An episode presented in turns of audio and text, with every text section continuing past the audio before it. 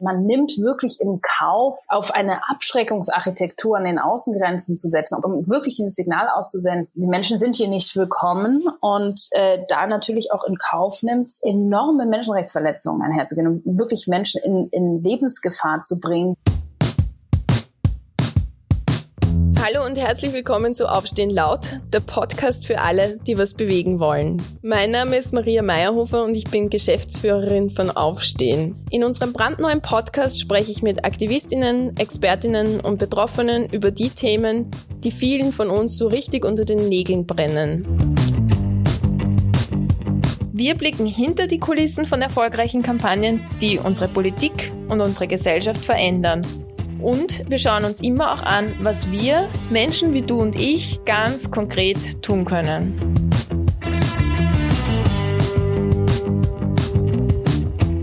Es ist unvorstellbar, unter welchen Bedingungen geflüchtete Menschen in Griechenland ausharren müssen. Eine Toilette für 200 Personen, unbeheizte Zelte und Temperaturen nahe am Gefrierpunkt. Franziska Grillmeier ist als Journalistin vor Ort und sorgt mit ihrer Berichterstattung dafür, dass wir nicht so einfach vergessen oder verdrängen können, was gerade vor den Toren Europas passiert. Mit ihr spreche ich heute über die Situation in den griechischen Lagern, über unsere politische Verantwortung und darüber, was wir tun können, um die Menschen vor Ort zu unterstützen. Liebe Franziska, herzlich willkommen. Schön, dass du hier bist.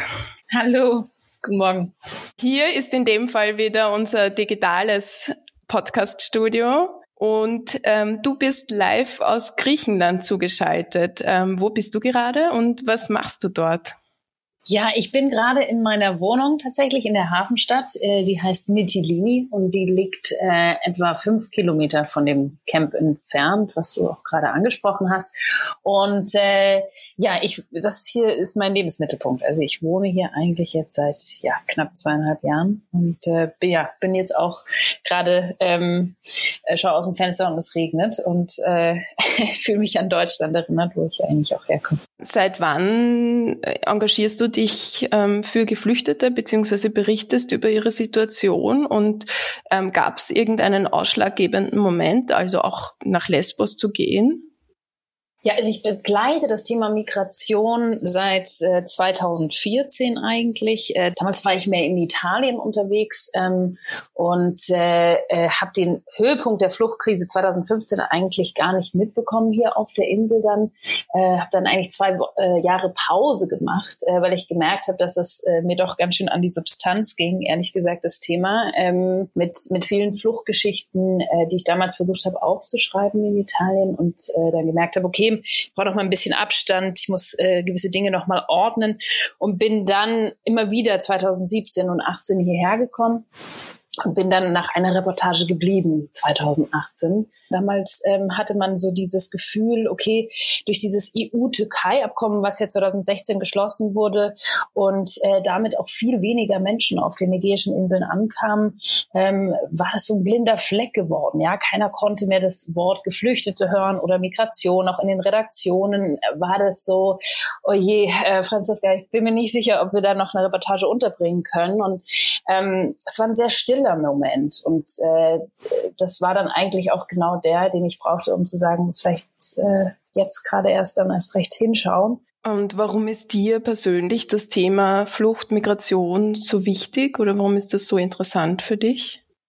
Ich glaube, Migration ist die Erfahrung unserer Zeit. Ähm, ich glaube, das äh, betrifft uns alle im, im Großen und Kleinen und das sind alle Schnittstellen, die immer wieder äh, vorkommen. Ich, ich merke ja zum Beispiel hier, Lesbos ist ja auch eine Insel, die äh, in der die Inselbevölkerung, ähm, also über die, die Hälfte selbst geflohen ist 1922 aus der Türkei. Man darf das nicht vergessen, dass das Thema äh, ja auch äh, nicht neu ist und nicht erst mit 2015 angefangen hat. Ähm, man hat hier zum Beispiel ja auch äh, äh schon äh, geschlossene Lager gehabt 2008, 2009, wo Leute, äh, äh, viele Menschen aus Afghanistan in Hungerstreik gegangen sind, um, um gegen diese geschlossenen Strukturen zu äh, demonstrieren und zu sagen, das darf nicht sein, wir können hier nicht eingeschlossen werden.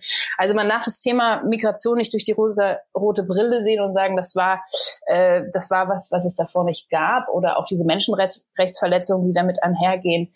Das ist in einer langen Tradition auch äh, der EU und der europäischen Mitgliedstaaten. Und ich glaube, ähm, äh, wenn ich mich selber auch anschaue und jetzt ähm, äh, im Zuge der Klimakrise wird das ein Thema sein, was, äh, was uns noch, noch viele Jahrzehnte begleitet und wir eigentlich da erst am Anfang stehen. Und gleichzeitig äh, sehe ich darin auch immer eine große Chance, ja, in, in diesen Begegnungsräumen zwischen äh, ja, Europäern, Europäerinnen. Ähm, also ich, ich habe immer die Hoffnung gehabt, dass man, ähm, dass man das als Chance auch begreift in Europa und dass die Fluchtkrise vor allem als Krise der Geflüchteten gesehen wird und nicht als Krise der Europäerinnen. Und äh, das ist eigentlich eines der größten Versäumnisse, glaube ich, die wir in Europa gerade sehen. Ähm, das, und ein Riesenfehler, den wir begehen, dass wir darin eigentlich keine Chance sehen, sondern ähm, einfach alles daran setzen, diese Grenzen zu verdichten.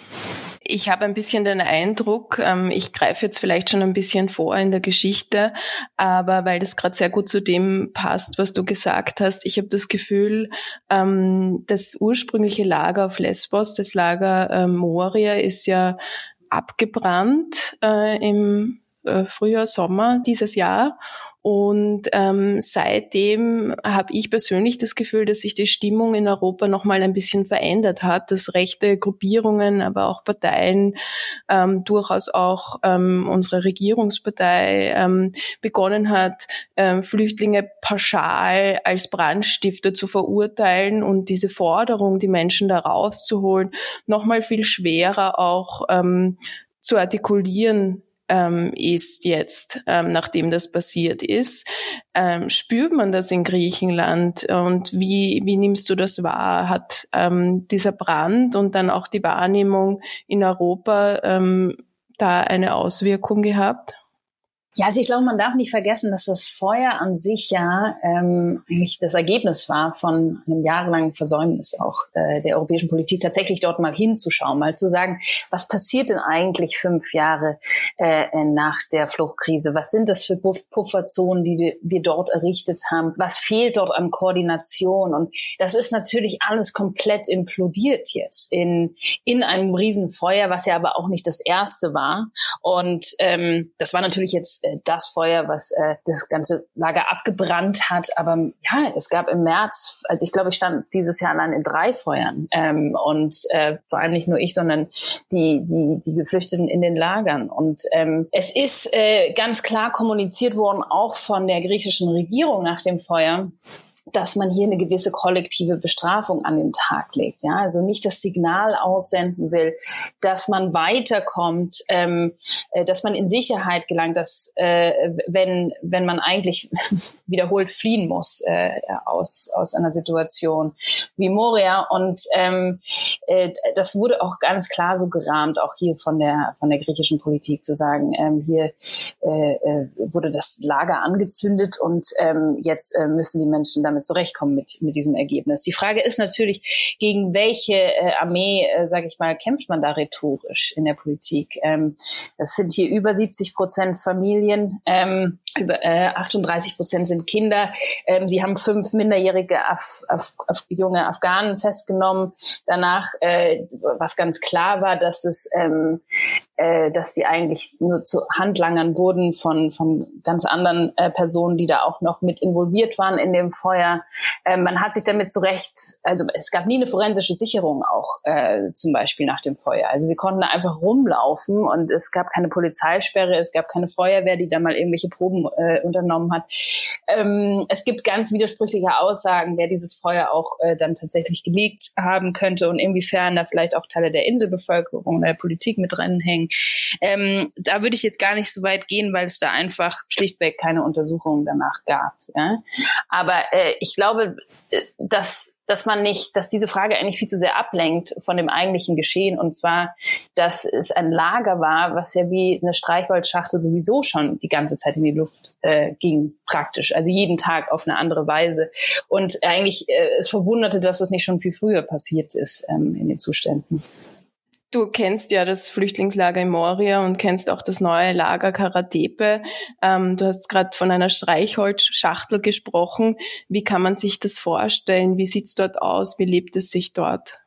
Das alte Lager äh, war natürlich so ähm, strukturiert, dass viel Selbstorganisation da war. Ja, man hatte äh, zum äh, zum Teil in diesen ganzen kleinen Holzbaracken und äh, die sich Leute dann auch mit Flaschen, Flaschenstöpseln und so weiter zurecht äh, gezimmert haben, hatte man auch ähm, Strukturen wie zum Beispiel Brotbacköfen oder selbstorganisierte Schulen, Kindergärten, all solche Sachen, die jetzt komplett fehlen im neuen Lager. Ähm, ohne Moria romantisieren zu wollen, gab es dort äh, gewisse Kultur, äh, auch Überlebenskultur, Widerstandskultur ähm, vieler Bewohnerinnen, die sich halt auch ähm, davon unabhängig machen wollten, von diesem ständigen Anstehen. Also man muss sich ja vorstellen, man muss acht bis neun Stunden am Tag anstehen, um zu duschen, um auf Toilette zu gehen, um mal ähm, eine Windel zu bekommen und so weiter, um dann in Bus einzusteigen und in die Hafenstadt zu fahren. Also alles ist eine einzige Warterei. Und da gab es so einzelne ähm, Initiativen, äh, um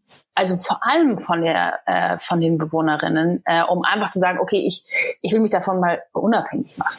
Und das ist jetzt ähm, diese große Furcht gewesen äh, vieler Menschen, die nach dem Feuer vertrieben wurden und eine Riesenpanik in das neue Lager zu gehen ähm, und dort wieder auf einen Zustand zu treffen, der sie einsperrt, der ihnen eine medizinische Versorgung nicht möglich macht, äh, der ihren Kindern keine Schule gewährleistet. All diese Dinge, ähm, die sie da vorher auch schon zum Teil über Monate und Jahre hinweg in Moria erlebt haben. Und man darf auch nicht vergessen, dass die Leute ja vor dem Feuer 170 Tage in der Isolation waren. Also in der Ausgangssperre, während die Inselbevölkerung sich frei bewegen konnte. Und äh, dieses dieser, dieser Horror vor dieser Gefängnisstruktur ähm, so feststeckte, dass viele einfach über neun Tage sich weigerten, in dieses neue Lager zu gehen, zum Teil auch auf sich nahmen, zu dehydrieren, äh, Durchfall zu bekommen, Abwasser zu trinken, weil kein Frischwasser durchkam und so weiter, ähm, in diesen Tagen nach dem Feuer. Und dann ähm, sah man, wie ein neues Camp errichtet wurde und das sah in erster Linie eigentlich gar nicht so schlecht aus. Ja, man sah diese UNHCR-Zelte, ich fühlte mich selber erinnert an Lager in Jordanien oder Ägypten und ähm, äh, man dachte sich so, vielleicht wird es jetzt alles mal ein bisschen besser, aber das ist ja auf ähm, einem Schießübungsplatz, der noch mhm. eine Woche äh, zuvor in Betrieb war. Und äh, direkt am Meer in einer Windschneise mit Ostwind und ähm, keiner auch auf der Insel konnte sich vorstellen, wie dort jetzt die Leute untergebracht werden sollen. Ja, also es ist ja ein wahnsinniger Wind, es ist direkt am Meer, der Winter stand vor der Tür. Und es hieß natürlich auch, okay, es soll jetzt temporär sein, dieses Lager, ähm, aber äh, die Leute zogen dort ein. Und das war, glaube ich, einer der härtesten Momente in diesem Jahr zu sehen äh, wie gebrochen die Menschen waren. Und um eigentlich auf die Frage zu antworten, wie die Situation jetzt aussieht, ähm, es ist äh, so, dass ähm, es auf jeden Fall genug Zelte gibt. Ja, also das auf jeden Fall. Ähm, und äh, die Sicherheitssituation hat sich dementsprechend auch verbessert, dadurch, dass 300 Polizisten und Polizistinnen rund um die Uhr im Einsatz sind, genauso wie Drohnen, Maschendrahtzaun und äh, so eine 24 Stunden Überwachung dieser Struktur weil es ja eben auf dem Militärgelände liegt. Was man dabei nicht vergessen äh, darf, ist, ähm, dass die Leute im Moment nicht raus dürfen, also nur einmal die Woche und äh, sich für viele deswegen das bewahrheitet hat, wovor sie am meisten Angst hatten, nämlich eingesperrt zu werden. Und das in ähm, ja in, in einem Gebiet, das von oben, also so sage ich mal aus der Vogelperspektive für, für Fotos vom Migrationsministerium jetzt mal überspitzt ausgedrückt sehr gut und repräsentabel wirkt. Aber wenn man näher ranzoomt, sieht man, dass es äh, noch immer viel zu wenig Toiletten gibt, äh, dass es kein warmes Wasser gibt, äh, dass es für Männer überhaupt keine Duschen gibt, sind diese immer noch im Meer duschen. Für Frauen ähm, gibt es sogenannte Eimerduschen. Da kriegt man dann einen Eimer und kann sich in so eine Dixie-Container äh, stellen und damit darf man dann einmal in der Woche für 15 Minuten in diesem Container sich waschen. Also Privatsphäre, Intimsphäre, all diese Dinge, die gab es auch in Moria davor nicht. Aber ähm, jetzt ist es wirklich so, dass, dass die Leute einfach nackt neben ihrem Zelt stehen und sich äh, waschen müssen oder einen Teil ihres Zeltes abtrennen, um dort zu duschen. Und dann gibt es also kaum Elektrizität, die bricht äh, jede, jede Stunde zusammen. Und Elektrizität bedeutet, dass man äh, ja nicht nur das Handy aufladen kann, um Kommunikation nach außen zu haben, sondern äh, dass man auch mal eine Kochplatte anstecken kann oder einen Heizstrahler oder all diese Dinge, die natürlich jetzt wahnsinnig wichtig werden, auch gerade in der kalten Jahreszeit. Und das ist nicht möglich. Also man muss sich vorstellen, was da alles dranhängt. Wäsche waschen zum Beispiel geht nicht. Musst du auf, also du musst Wasser aufheizen an dem Feuer, was aber eigentlich verboten ist aus erklärlichen Gründen. Ohne Feuer können sich die Leute weder wärmen noch ihre Wäsche waschen. Das ist, das führt natürlich zu einer Reihe von gesundheitlichen Problemen neben Corona, ähm, wo man zum Beispiel das ganz klar jetzt in Hautkrankheiten sieht, in Krätze, weil die äh, Hygienebedingungen nicht äh, gegeben sind, um Wäsche zu waschen und so weiter. Aber äh, ich sage mal, neben diesen ganzen physischen ähm, also schwierigen Situationen ist es natürlich vor allem ab diesem Punkt äh, die traumatische und mentale Belastung, die viele Leute einfach ähm, nicht mehr leben lassen will. Ähm, und äh, das ist wirklich jetzt an einem Höhepunkt, wie ich ihn in Moria in den letzten zwei Jahren noch nicht erlebt habe. Wie wirkt sich Corona dann zusätzlich in dieser schon sehr, sehr angespannten Situation aus? Also was passiert zum Beispiel, wenn eine Person infiziert ist und wie werden hygienische Maß oder können hygienische Vorsichtsmaßnahmen überhaupt eingehalten werden? Corona ist, ist äh, ist ein, ein schwieriges Thema im Lager, da äh, viele wirklich panische Angst haben, sich testen zu lassen auch aus der Erfahrung heraus, dass man natürlich nach dem Feuer, was ja auch sehr richtig und wichtig war, ähm, äh, breit getestet hat. Also jeder Mensch, der dort damals ins neue Lager gekommen ist, wurde getestet. Damals waren es 343 positiv getestete Menschen, die dann in eine Quarantänestation gekommen sind. Ähm, und diese Quarantänestation, die habe ich damals auch gesehen bei einer äh, Presserundgang war auch mit Stacheldrahtzaun und einem rot-weißen Kreppband abgeriegelt, wodurch sich viele natürlich gefühlt haben, als würden sie bestraft werden, sobald sie Corona haben. Ja? Also getrennt von der Familie, kaum Ansprechpartner, ähm, was das eigentlich bedeutet, äh, an wen sie sich wenden können. Viele berichteten damals, dass ihnen das Essen über den Zaun geworfen wird, dass sie keinen, dass sie niemanden haben, der ihnen eigentlich erzählt, was mit ihnen gerade passiert. Und, äh, und das hat sich, diese Furcht hat sich weiter durchgesetzt. Ähm, und leider haben sich auch äh, diese Quarantänestrukturen noch nicht verbessert. Ähm, ich war jetzt vor zwei Wochen im Lager mit einer Ausnahmegenehmigung, ähm, bin dort mit dem Campmanager rumgelaufen und er hatte dann auch erzählt, dass es jetzt eines der größten Prioritäten ist, dass sie einfach das ein bisschen attraktiver machen, weil die Leute sich einfach nicht gerne testen lassen und wirklich davonlaufen. Also so ein, so ein Katz- und Maus-Spiel anfängt zwischen Polizei und Campbewohnerinnen. Und ähm, jetzt im Moment äh, gibt es also mein letzter Stand war, dass es zehn äh, positiv getestete Menschen im Lager gibt. Äh, die sind aber Gott sei Dank soweit alle asymptomatisch.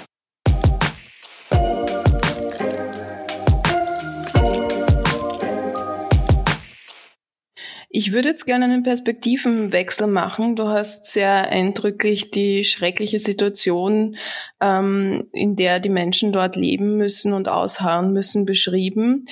Ähm, jetzt gibt es natürlich berechtigterweise in Österreich, in Europa viele Initiativen, darunter auch unsere, die versuchen, ähm, die EntscheidungsträgerInnen zu überzeugen, geflüchtete Menschen aus den griechischen Lagern aufzunehmen. Dabei stoßen wir immer wieder auf Kritik, auf hasserfüllte Kommentare. Also wir haben wirklich ähm, im Zuge unserer letzten Aktionen immer wieder Botschaften, Nachrichten von Menschen bekommen, die uns im besten Fall beschimpft haben, ähm, aber wo sehr, sehr oft einfach auch sehr deutlich geworden ist, viele Menschen haben Angst, also haben Angst, dass da auch gefährliche Menschen kommen, dass ähm, wir unsere Gesellschaft in Gefahr bringen. Es wird immer so argumentiert, wenn wir diese Menschen aufnehmen, speziell seit eben diese Erzählung auch von den Brandstiftern äh, kursiert. Du selbst hast viele geflüchtete Menschen kennengelernt, die Menschen, die ähm, viele bei uns für gefährlich halten. Was würdest du den Menschen, die so große Angst vor Geflüchteten haben, erzählen? Wie kann man den Menschen die Angst nehmen? Ja, ich glaube, es ist so wie mit jeder Angst oder Furchtmechanismus. Ich glaube, man muss sich damit begegnen, wovor man Angst hat. Ähm, äh, und äh, das ist eigentlich eines der äh, wirklich der Hauptprobleme, die ich im Moment sehe, dass äh, hier auch auf der Insel äh, die Geflüchteten immer weiter an ähm, aus der Öffentlichkeit gedrängt werden, aus dem Sichtfeld gedrängt werden. Also diese Schnittstellen der Begegnung nicht mehr zugelassen werden. Ähm, und jetzt ja auch zum Beispiel bis, bis Ende äh, nächsten Jahres ein neues Lager entstehen soll, was im Hinterland der Insel aufgebaut wird, ist oft so, dass, dass ich merke, dass die, gerade die Menschen, die, ähm, die davor so eine, so eine unglaubliche Furcht haben, eigentlich nie mit jemandem gesprochen haben, ähm, der vielleicht auch mal aus, aus äh, eine Flucht erlebt hat. Ähm, und äh, ich ich, ich finde es schön, wenn, wenn diese Begegnung, ähm, jetzt mit Corona ist es schwierig natürlich, aber äh, da gibt es auch ganz viele Initiativen, die das möglich machen, aber dass man halt dann auch ähm, in, nicht nur in die Räume geht, wo, ähm, wo man eh das Gefühl hat, okay, man, äh, man, man, man hat dort Leute, die einen verstehen und die gleiche Sprache sprechen, ähm, sondern äh, sich genau auch damit auseinandersetzt, wo es auch mal schwieriger wird, auch für mich. Ja? Ähm, also auch ich muss manchmal ähm, mich vielleicht dann eher mal an den Stammtisch setzen, als ähm, äh, mit meinen Freunden zu sprechen, ja, die vielleicht dann eher so denken wie ich. Und da sehe ich eine große Chance drin in dieser Begegnung. Ähm, ja, ich tue mir, ich, ich tue mir schwer, Tipps zu geben ähm, an Menschen, äh, die, die so eine unglaubliche Furcht haben, aber ich will sie auch nicht kollektiv in eine Ecke stellen ähm, und äh, selbst ausgrenzen, um Gottes Willen. Also ich glaube, es ist, es ist wahnsinnig wichtig, dass wir weiterhin im Dialog bleiben. Ich glaube auch, und das ist auch ein Hintergrundgedanke, warum wir dich heute zu diesem Gespräch eingeladen haben, weil natürlich besteht kaum die Möglichkeit, mit Menschen, ähm, die geflüchtet sind, vielleicht auch in den Lagern in Griechenland noch sind, in Kontakt zu treten, aber zu erfahren aus nächster Nähe, wie geht's den Menschen dort eigentlich, ähm, zu erfahren, dass das Menschen sind mit Geschichten, mit Träumen, mit Hoffnungen und so weiter, bringt uns vielleicht wieder ein Stückchen näher ähm, an dem Punkt, wo wir verstehen können, was die Menschen ähm, durchmachen und was sie brauchen und wie wir ihnen helfen können. Ich habe auch noch zwei andere ähm, Argumente, die immer wieder äh, gebracht werden in der Diskussion hier in Österreich, in Europa, ähm, mitgebracht, die ich gerne mit dir einem Lo Lokalaugenschein unterziehen würde. Und zwar ist das eine, ähm, es ist viel schlauer, ähm, sagen manche, wenn man keine Geflüchtete aufnimmt, sondern wenn man ihnen in den Herkunftsländern hilft. Ähm, das ist ja auch eine Argumentation, die man unter anderem bei unserem Bundeskanzler Sebastian Kurz immer wieder hört. Also quasi ähm, lasst uns den Menschen doch vor Ort helfen, dann ähm, beseitigen wir das Problem wirklich. Was, ähm, wie würdest du auf Menschen reagieren, die so argumentieren und dann damit auch jegliche Verantwortung von sich weisen? Ja, also ich glaube, man muss, äh, man muss auch wirklich sehen, dass die meisten Geflüchteten weltweit auch Binnenvertriebene sind, also in den eigenen Ländern bleiben, einfach weil sie gar keine andere Möglichkeit haben. Ähm, oder wenn dann äh, vielleicht auch im, im Nachbarland äh, landen. Und ähm, wirklich die wenigsten, also auch über die wir hier sprechen, das sind jetzt keine äh, Millionen von Menschen, die hier jeden Tag an Europas Grenzen klopfen. Ja, ich glaube, man muss ja mal ganz realistisch sein, auch äh, wirklich zu sagen, über wie viele Leute sprechen wir hier eigentlich. Also ich meine, es kamen in diesem Jahr knapp über 900 Leute an. Äh, wenn man sich überlegt, dass in Deutschland allein, das ich weiß jetzt nicht für Österreich, aber äh, ich glaube pro Tag 200 Leute einfach äh, rein und raus spazieren, über die überhaupt niemand spricht, äh, muss man sich mal kurz überlegen, wie ähm, wie rhetorisch und politisch und emotional aufgeladen natürlich dieses Thema ist, über das wir hier sprechen. Und wenn man mit Leuten redet, die jetzt gerade äh, äh aus Idlib fliehen oder ähm, zum Teil äh, äh, aus Afghanistan oder in, aus, aus der Türkei tatsächlich auch ähm, und äh, die zum Teil auch Zwischenstationen in der Türkei gemacht haben und dann äh, gespürt haben, also gerade viele Somalier und Somalierinnen, die einfach sagen, sie können äh, dort nicht mehr überleben, sie können ähm, sie bekommen keine finanzielle Unterstützung, können aber auch gleichzeitig keinen Job bekommen, können gleichzeitig äh, äh, haben keine Wohnung, äh, die ihnen vermietet wird. Und es ist einfach kein äh, sicheres Drittland, zum Beispiel auch in der Türkei zu bleiben. Und ähm, die meisten Leute, die hier ankommen, äh, sind Kriegs- und äh, ähm, ähm, ja, Katastrophengeflüchtete. Und äh, ich glaube, das muss nochmal ganz klar auch im Mittelpunkt stehen. Und äh, umso ist mir eigentlich egal, wie müde jeder Mensch ist, äh, irgendwelche äh, Fluchtgeschichten zu hören. Ich glaube, es ist wichtig, da nicht abzubrechen, um zu verstehen, aus was für einer Situation äh, Menschen fliehen. Und es gibt auch sehr, sehr viele, die einfach sagen, ähm, weißt du eigentlich, wie schnell das passieren kann, dass man äh, sein eigenes Land äh, verlassen muss, sein Haus verlassen muss. Ähm, es hat so viele verschiedene äh, Hintergründe und Facetten.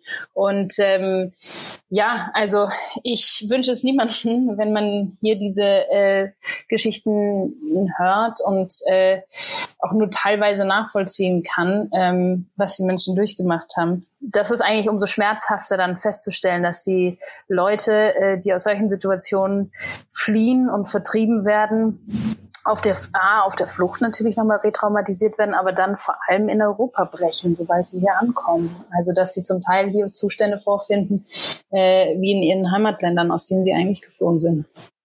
Ja, das ist auch ein wichtiger Punkt, den du ansprichst. Ein Punkt, der mir hier auch immer wieder fehlt bei dieser Argumentation, ist, ähm, wenn man sagt, na, lass uns doch den Menschen vor Ort helfen, ist einerseits ähm, quasi dies, dass man sich herausnimmt zu glauben, mit ein ähm, paar Millionen Euro könnte man den Krieg äh, in Afghanistan oder in Syrien beenden, ähm, finde ich ein bisschen anmaßend. Und dann zum Zweiten auch die Aussage, wenn man einfach weiß, ähm, dass zum Beispiel Österreich seit Jahren, wenn nicht Jahrzehnten hinterherhinkt, was sein äh, seine Ausgaben für Entwicklungspolitik betrifft oder auch Beitragszahlungen an das World Food Program, dass es da nicht gerade ein Vorreiter ist. Also das ist schon ein bisschen scheinheilig, wie er argumentiert wird. Ähm, das noch als Zusatz vielleicht. Ein zweites Argument, das wir immer wieder hören, ist ähm, dieses, na ja, wenn man Menschen aufnimmt, sendet man dann ein Signal, dass alle hier willkommen ist, sind und dann kommen ja immer mehr nach und es können ja nicht alle nach Europa kommen. Ähm, hast du Erfahrungen gemacht, die nahelegen, dass da was dran ist an diesem Argument, an dieser Aussage?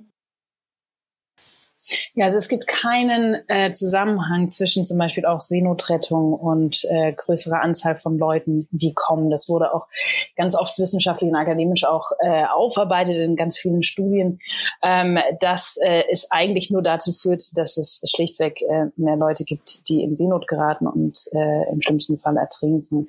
Und äh, was wir natürlich jetzt im Moment sehen, sind eigentlich äh, europäische Gesetze und ein Verhalten, was ähm, den Kern des internationalen Flüchtlingsschutzes komplett aushebelt. Ja, also zum Beispiel auch das Verbot, Menschen zurückzustoßen, die an Grenzen aufgegriffen werden, als sogenannte illegale Pushbacks, die hier fast wöchentlich durchgeführt werden und auf die äh, so eine Impunität folgt, also ähm, Straflosigkeit, ja, wo man einfach das Gefühl hat, ähm, man nimmt wirklich im Kauf im Moment ähm, äh, auf eine Abschreckungsarchitektur an den Außengrenzen zu setzen, ob das jetzt im Meer stattfindet, im Mittelmeer, in der Ägäis oder in den Camps. Ähm, äh, und um wirklich dieses Signal auszusenden, äh, ihr, die Menschen sind hier nicht willkommen und äh, da natürlich auch in Kauf nimmt, ähm, enorme Menschenrechtsverletzungen einherzugehen und wirklich Menschen in, in Lebensgefahr zu bringen, jeden Tag, ähm, äh, dass man äh, dieses Versprechen einlöst der Grenzsicherung. Und ähm, äh, ich glaube, man muss sich das schon mal vor Augen halten, ähm, was hier eigentlich gerade passiert. Ähm, und äh, das ist unglaublich erschreckend, in welcher äh, Rasanz auch die Rechtsstaatlichkeit hier abnimmt, äh, die Pressefreiheit eingeschränkt wird, ähm, äh, die Rechte von Menschen einfach untersagt werden. Also ähm, ich habe gestern einen Anruf bekommen von ähm, einer äthiopischen Freundin hier um, um sieben Uhr abends, die einfach gesagt hat, äh, Franzi, ich ähm, bin hier auf der Straße gelaufen und äh, wurde von, den, von der Polizei angehalten und ich jetzt jeder braucht hier so einen Zettel, um rauszugehen, weil es gibt ja auch eine Ausgangssperre, aber man darf ähm, man darf joggen gehen oder oder mal einkaufen gehen und so. Und äh, dann ähm, hat er sich, äh, also der Polizist gesagt, ja, ähm, sie dürfen hier nicht laufen, die, die Europäer schon, aber sie nicht. Und ähm, äh, da dachte ich, warum denn? Äh, ich könnte doch auch Europäerin sein. Und äh, äh, ich habe anerkannten Asylstatus und ich arbeite hier in einem Restaurant. Was ist eigentlich los? Ja? Und ähm, dann sagte er, äh, äh, nee, die sind ganz klar nicht von hier und äh, zurück ins Haus. Und äh, das sind so äh, Strukturen, also wie man es im Alltäglichen spürt. Ja, es müssen nicht immer gleich die großen Pushbacks sein oder ähm, was ja wirklich schlimm ist. Aber ich sehe das, wenn ich hier gibt es zum Beispiel einen Lidl-Supermarkt. Ähm, es gibt eine Reihe für Inselbevölkerung, für weiße Menschen und eine für äh, People of Color und äh, Geflüchtete. Und die müssen ihren Rucksack einsperren, äh, äh, bevor sie reingehen. Und äh, ich nicht. Ich kann dort mit einem 30 Liter Reiserucksack reinlaufen und mir den vollladen. Und ähm, diese, diese kleinen, ähm, aber sehr, sehr schmerzhaften täglichen ähm, äh, Rassismen, Segregation, Diskriminierung, äh, die hier so in Kauf genommen wird, auch, ähm, das ist etwas, was, äh, was enorm verletzend ist ähm, für alle natürlich, ja. Ähm, und äh, das sieht man dann äh, in so einer Nussschale hier im alltäglichen Leben, aber natürlich auch in den politischen Entscheidungen, die hier jeden Tag getroffen werden und ähm, auch in der Verzweiflung äh, Tausender von Menschen, die hier weiterhin feststecken und auch wissen, dass sie auch einmal weitergekommen, zum Beispiel aus Moria, Chios ähm, und, und anderen in, äh, Insellagern, äh, dass es nicht weitergeht. Ja, sie kriegen Anrufe von Familien auf dem Festland, die sagen, ich will wieder zurück äh, nach Lesbos, weil ähm, ich hier in der Obdachlosigkeit seit zweieinhalb Wochen bin, im Regen. Äh, ich habe äh, Kontakt zu einer 80-jährigen Dame, die einen anerkannten Asylstatus hat, aus Afghanistan kommt und seit zweieinhalb äh, Wochen auf der Straße dort lebt, mit einem Plastiksack äh, äh, zum Schlafen geht. Und ähm, äh, weil sie von ihrer Familie getrennt wird, äh, äh, die noch keinen anerkannten Fluchtstatus hat, aber dafür eine Unterkunft bekommt. Also es ist absolutes Chaos auch, ja. Und die Leute kommen nicht weiter. Ich glaube, man muss in erster Linie mal sehen, dass ähm, wenn Menschen äh, in Not sind, egal ob sie im Meer sind oder äh, ihnen hier die Gesundheitsversorgung entzogen wird oder sie hier tatsächlich einem, einem langsamen Tod ausgesetzt sind, dann ist es unterlassene Hilfeleistung. Und äh, wenn jetzt jemand in einem Unfall verwickelt ist zum Beispiel und man fährt dann mit dem Auto vorbei, steigt man dann aus und fragt erstmal nach dem Pass, bevor man dem Menschen in der äh, lebensbedrohlichen Situation hilft. Nein, ich finde, es sind sehr, sehr wichtige Fragen, die wir uns alle stellen müssen, auch der Integration Situation und ich will das nicht beiseite drücken. Aber die Situation, wie sie hier ist im Moment, äh, das ist nicht nur prekär, sondern ähm, wirklich grob fahrlässig. Und äh, das ist eine Lagerstruktur, die ähm, ja, die wir irgendwann alle auch verantworten müssen.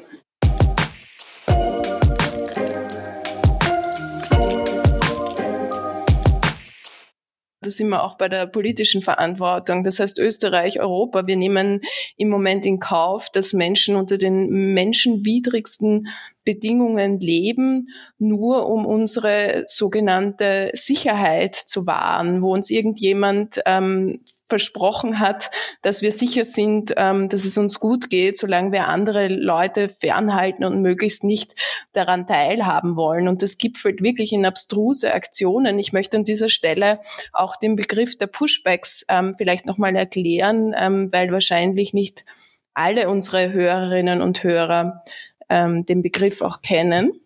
Ich habe unlängst im Spiegel, im deutschen Nachrichtenmagazin gelesen, dass ähm, Griechenland äh, eine Gruppe von 18 Flüchtlingen, darunter auch Minderjährige und Schwangere, die auf kleinen aufblasbaren ähm, Rettungsflößen unterwegs waren, im Meer zurückgelassen worden sind. Und da hat man na im Nachhinein analysiert, dass zumindest drei dieser Menschen vorher schon gesichert auf Lesbos waren. Das heißt, man geht davon aus, dass sie schon griechischen Boden ähm, betreten hatten und dann wieder auf diesen Booten ausgesetzt worden waren. Das sind Pushbacks. Also illegale Pushbacks sind, ähm, wenn ähm, Polizeiorgane, Behörden, Militär, wer auch immer, offizielle Stellen eines Landes, ähm, in dem Fall Griechenland, Menschen, die schon einmal das Land betreten haben, wieder äh, aussetzen sozusagen auf dem Mittelmeer. Und das hört man immer, immer wieder. Das wollte ich an der Stelle noch kurz ergänzen oder erklären. Ähm, ich hoffe, ich habe das ähm, in deinem Sinne getan. Ja, auf jeden Fall. Also ich meine, dass ähm Genau, ist, äh, ist eine Praxis, die ähm, auch nicht neu ist. Das hatten wir zum Teil auch in den 90er Jahren hier schon an der Landgrenze mit Soldaten, äh, also griechische Soldaten und Soldatinnen immer wieder auch äh, bosnische Geflüchtete zum Beispiel auch zurückgedrängt haben. Also wir hatten am 29. November jetzt hier vor äh, zwei Wochen ähm, einen Pushback, der auch äh, vom Spiegel wieder dokumentiert wurde. Und äh, da haben Leute auch, auch gesagt, dass ihnen das, das Handy abgenommen wurde, dass sie sich ausziehen müssen, dass sie geschlafen erschlagen werden, bevor sie dorthin kommen, auf diese Rettungsinsel, dass sie da mit einem Strick rausgezogen werden aufs Meer und dort ganz bewusst ähm, in Lebensgefahr gebracht werden, dass die türkische Küstenwache sie aufgreifen muss. Und das ist natürlich eine Situation, ähm, äh, wo sich die Beweislage jetzt häuft und die griechische Regierung ganz äh, noch immer äh, ähm, ja ganz verroht eigentlich so ähm, sagen kann, nein, das passiert nicht. Ähm, obwohl die New York Times, der Spiegel, der Monitor, The Guardian, all, all die großen, sag ich mal, internationalen Medien darüber berichtet haben und das schon seit Monaten und das einfach als Fake News abgetan wird. Und ich glaube, da muss man sich schon auch ähm, überlegen, in was für eine politische Rhetorik wir auch in Europa geraten. Also ähm, äh, so dieses äh, Post-Truth Politics, wie wir sie auch in Amerika natürlich auch erlebt haben ähm, und äh, die auch hier immer weiter ins Zentrum rücken, wo man einfach sagen kann, nein, das passiert nicht. Ähm, und das sind äh, sogenannte Fake News und ähm, Kriminalisierung eigentlich dann nicht nur von Flucht, sondern auch von, von der Presse halt dann dementsprechend immer weiter zunimmt. Du hast es jetzt beschrieben, wir sind an einem Punkt, wo Völkerrecht gebrochen wird, wo Menschenrechte verletzt werden, wo Menschen ganz bewusst dem Tod ähm, quasi schutzlos ausgeliefert werden. Ähm, wenn wir jetzt die absolute Kehrtwende schaffen wollen, was müsste passieren, damit Menschen nicht mehr so leben müssen an Europas Grenzen, damit diese Menschen ähm, gerettet werden? Und was kann auch Österreich dazu beitragen?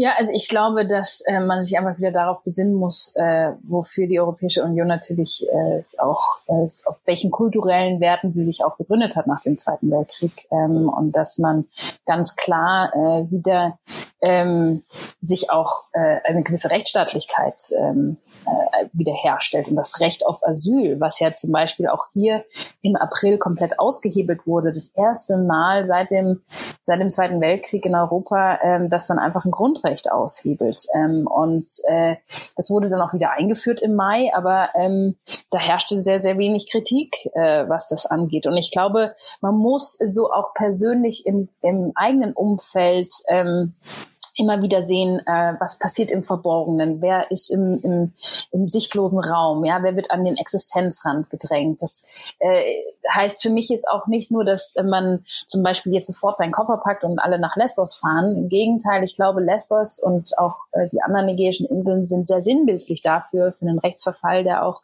an, äh, äh in unserer eigenen Nachbarschaft zum Teil stattfindet oder vielleicht in dem Geflüchtetenheim die Straße runter oder in dem Heim für Menschen mit Behinderung. Ähm, und wo ganz klar Grundrechte auch entzogen werden, beziehungsweise es immer schwieriger wird für viele Menschen an ähm, an Rechte zu kommen, die anderen wiederum äh, ganz klar gegeben werden in Europa und äh, da hinzugucken und da ungemütlich vielleicht auch mal zu werden, ja und ähm, äh, zu sehen, einfach wahrzunehmen. Ich glaube, das ist eines der wichtigsten der wichtigsten Aufgaben, die die jeder Einzelne ähm, übernehmen kann das ist wahnsinnig wichtig auf individueller Ebene und ich natürlich auf ähm, politischer Ebene äh, ja, da hätte ich sehr, sehr viele Anforderungen, was da alles passieren muss. Ähm, aber natürlich muss man realistisch äh, auch leider in die Zukunft blicken und ganz klar sehen, äh, dass man sich ähm, auch vielleicht von äh, vielen, vielen ideologischen Strukturen verabschiedet hat schon, äh, die man immer, wo man immer noch glaubt, äh, dass sie, dass sie existent sind. Zum Beispiel haben wir hier ähm, eigentlich in diesem Jahr eine der, ähm, der äh, das einzige Lager verloren oder oder Camp, wo Menschen Schutz äh, mit schutzbedürftigem Status, also mit Behinderung oder ähm, alleinerziehende Mütter ähm, oder, oder Krebserkrankte, wo sie Zuflucht fanden in dem Pickpack Camp. Das war ein Solidaritätslager, was hier ähm, auch selbst verwaltet wurde und von einer NGO auch äh, mitverwaltet wurde, wo ähm, Leute einzelne Holzhütten hatten, wo sie unterkamen, wo sie äh, Wärme hatten, wo sie äh, dreimal am Tag Essen kochen konnten, also selbst kochen konnten, wo sie als Mensch gesehen wurden. Ja? Und ähm, diese Struktur musste schließen und ähm, äh, weil alle Leute jetzt in dieses neue Lager kommen sollen, weil alle alternativen, würdevollen Unterkunftsmöglichkeiten geschlossen werden sollen, weil es keine Alternativen geben soll. Ich glaube, es gibt so viele Leute, die sich in den letzten fünf Jahren auch engagiert haben, die wahnsinnig müde sind. Ähm, und äh, das sieht man hier auch in Griechenland von Anwältinnen oder Ärztinnen, Therapeutinnen, die einfach ja zum Teil wirklich nicht mehr können und ich glaube, da gibt's äh, noch sehr, sehr viele, die, ähm, die vielleicht diese Lücken jetzt füllen können oder einfach nochmal frischen Wind reinbringen und sagen können, nee, ähm, wir gehen hier in eine neue Zeit, äh, die auch nochmal neuen Mut braucht. Das ist ein sehr, sehr schöner Gedanke, den ähm, wir, glaube ich, gerne auch ähm, mitnehmen möchten in diesem Podcast. Wir sprechen ja auch immer darüber, ähm, was Menschen wie du und ich beitragen können, um anderen zu helfen, um ähm, Gesellschaft, Politik besser zu machen. Ähm, wir haben von Aufstehen zum Beispiel auch einen Eilappell, einen dringenden Appell an äh, Bundeskanzler Sebastian Kurz, wo wir ihn äh, ersuchen, Geflüchtete aus ähm, damals Moria, jetzt Karatepe aufzunehmen. Wir haben eine Aktion, wo man ganz einfach ähm, mit ein paar Klicks äh, seine Gemeinde auswählen kann und dann der Bürgermeisterin, dem Bürgermeister schreiben kann, ich finde, bei uns ist Platz.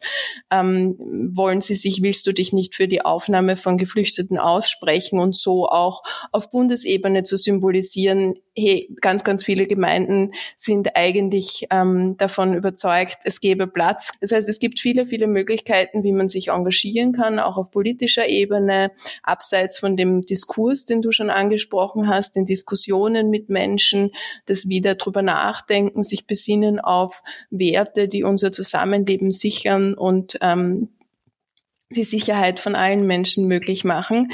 Eine abschließende Frage vielleicht noch an dich. Ähm, Jetzt ähm, gibt es vielleicht Menschen, die sich fragen, ja, aber was kann ich ganz konkret tun? Das sind jetzt alles sehr, sehr langfristige Perspektiven, bis den Menschen vor Ort wirklich geholfen wird.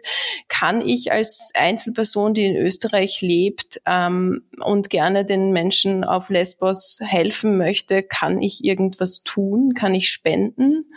Ähm, Gibt es da was, was du empfehlen kannst? Das ist eine ganz wichtige Frage, mit der ich auch tatsächlich immer wieder Probleme habe, die zu beantworten, äh, sage ich ganz ehrlich, weil ich glaube, jeder einzelne Mensch hat einen ganz anderen Handlungshorizont, äh, kann sich ganz anders einbringen. Und ähm, deswegen äh, fällt es den einen leichter, vielleicht finanzielle Unterstützung zu geben, anderen äh, einfacher, äh, sich auch aktivistisch zu engagieren Gut, ich bin jetzt Journalistin, ich bin keine Aktivistin, also ähm, kann ich da äh, hingegen äh, einfach auf die ähm, ja, Initiativen verweisen, die sich äh, in Europa wie Seebrücke und so weiter natürlich immer noch engagieren und da auch viele Möglichkeiten anbieten, wie man das machen kann. Hier vor Ort äh, äh, würde ich immer sagen, dass es tatsächlich äh, so ist, dass es eigentlich ähm, nicht an Geld fehlt oder an Personal, die Situation zu verändern, sondern äh, leider an dem politischen Willen, auch humanitäre Hilfe wirklich koordiniert äh, hier durchzulassen. Das mal vorne weggeschickt, aber es gibt natürlich tolle Initiativen, ähm, die man unterstützt unterstützen kann. Allen voran sind es äh, viele rechtliche und medizinische Organisationen wie Ärzte ohne Grenzen oder Medical Volunteers International, ähm, die sich hier einsetzen, auch zum Teil äh, Traumabehandlungen anbieten, ähm, aber auch rechtliche Akteure, ähm, die die Leute hier weiterhin versuchen, ähm, bei ihrem Asylverfahren äh, zu begleiten. Ähm, da gibt es HIAS, da gibt es das Legal Center Lesbos, ähm, da gibt es ähm, Phoenix. Aber ich glaube, was auch wichtig ist, ist zum Beispiel auch die Strukturen am Festland nicht zu, äh, äh, zu vergessen. Ähm, dort gibt es auch einzelne Initiativen, die jetzt vor allem an Menschen, die in der Obdachlosigkeit gelandet sind, äh, Essen ausgeben oder medizinische Versorgung gewährleisten. Ähm, darunter auch MVI, also Medical Volunteer Volunteers International und einzelne griechische Initiativen. Tatsächlich ist es so, dass wirklich die Hilfe auf dem Festland oder die Situation für viele noch mal prekärer ist wie auf den Inseln, wo ja eine relativ große mediale Aufmerksamkeit noch immer herrscht im Vergleich.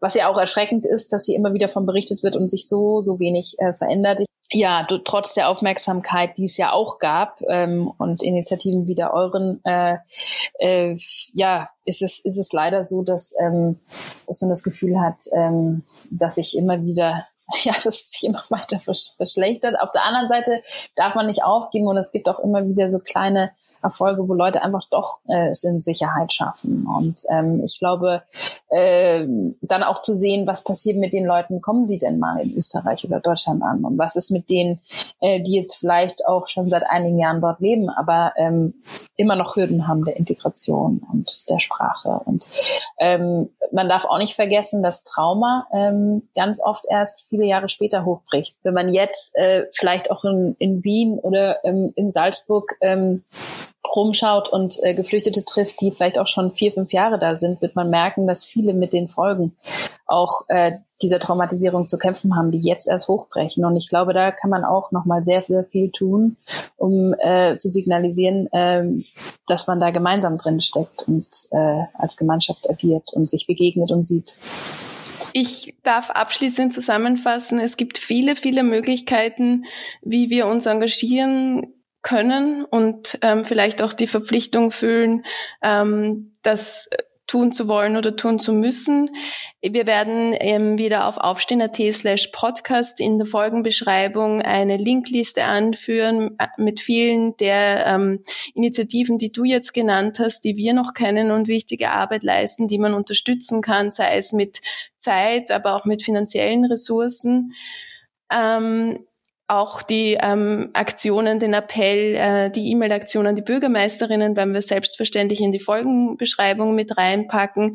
Vielen Dank dir, Franziska, dass du dir Zeit genommen hast und dich ähm, aus Lesbos auch zugeschaltet hast für unseren Podcast. Vielen Dank, dass du diese Einblicke auch mit uns geteilt hast. Vielen Dank für die wichtige und sicher nicht immer leichte Arbeit, die du machst und die uns in Österreich auch hilft, ähm, zu verstehen, was da vor sich geht und zu verstehen, wo es unseren Einsatz braucht. In diesem Sinne darf ich mich verabschieden. Vielen herzlichen Dank fürs Zuhören und bis zum nächsten Mal.